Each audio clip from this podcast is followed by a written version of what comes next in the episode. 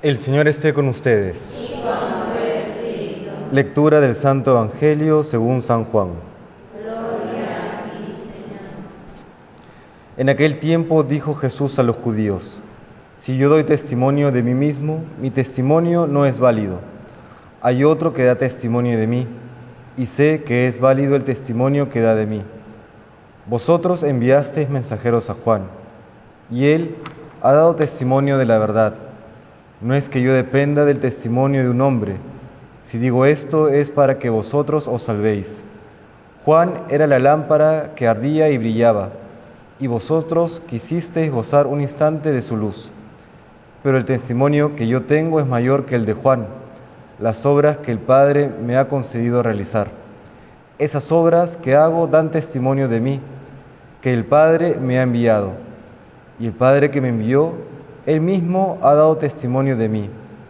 Nunca habéis escuchado su voz, ni visto su semblante, y su palabra no habita en vosotros, porque al que Él envió no le creéis.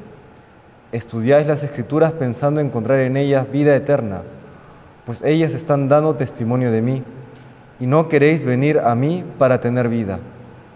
No recibo gloria de los hombres, Además, os conozco y sé que el amor de Dios no está en vosotros. Yo he venido en nombre de mi Padre y no me recibisteis. Si otro viene en nombre propio, a ese sí lo recibiréis.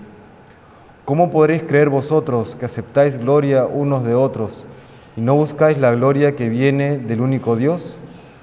No penséis que yo os voy a acusar ante el Padre. Hay uno que os acusa, Moisés en quien tenéis vuestra esperanza. Si creyerais a Moisés, me creeríais a mí, porque de mí escribió él. Pero si no dais fe a sus escritos, ¿cómo daréis fe a mis palabras? Palabra del Señor.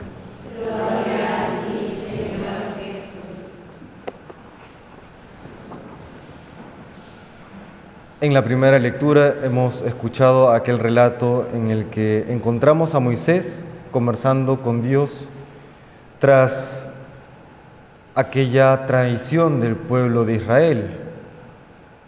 Están en el desierto, llevan ya un buen tiempo, comienzan a cansarse.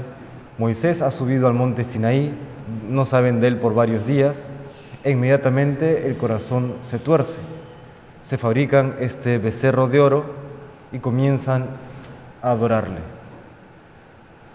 El Señor monta en cólera y es Moisés quien conversando con él, quien intercede por el pueblo de Israel.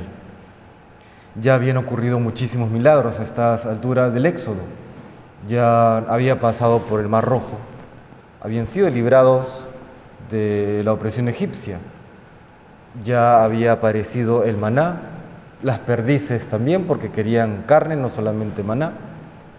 Y aún así, qué ingrato es el corazón humano, qué frágil la memoria. Nosotros en nuestra vida estamos también en este gran éxodo hacia el reino de los cielos. Y qué importante tener presente las maravillas que Dios ha hecho en nuestras vidas. No caigamos en lo que dice aquella frase de no hay nada que se olvide más rápido que lo bueno y no hay nada que se olvide más lento que lo malo. Tendemos solamente a recordar lo doloroso, lo difícil, los traumas y sin embargo, qué rápido solemos olvidar aquellas grandes bendiciones que Dios nos da, que Dios nos ha hecho, aquello que hemos pedido por muchísimo tiempo y de pronto Dios nos lo concede le agradecemos un día y ya está, quedó en el pasado muchas veces.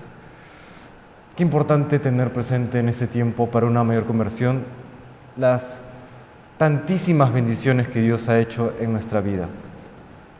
Hay un famoso psicólogo, divulgador actual, Jordan Peterson, que la semana pasada se hizo viral un video en el que él menciona cómo se ha comenzado a acercar al cristianismo.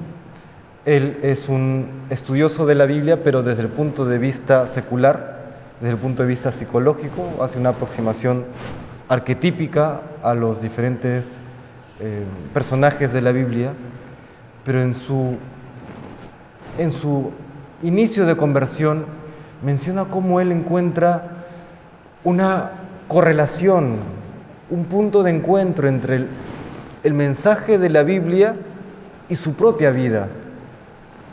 Y en este encuentro entre lo que dice la Biblia y lo que él experimenta en su vida, él se sobrecoge porque no entiende cómo esto es posible, salvo Cristo sea Dios.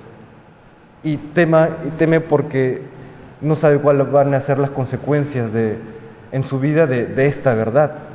Bueno, nosotros sí que sabemos cuál es la consecuencia de encontrar a Dios, a Cristo en nuestras vidas, pero hay que tenerlo presente.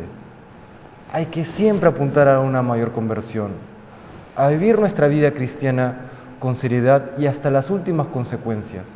Y para eso nuevamente repito, qué importante el tener presente las tantísimas bendiciones que Dios ha tenido en nuestras vidas.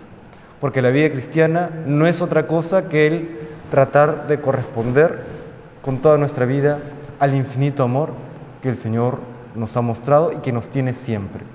Le pedimos hoy al Señor que siempre estemos a la altura de saber corresponder a su infinito amor, al amor que Él ha manifestado en la cruz. Que el Señor nos bendiga.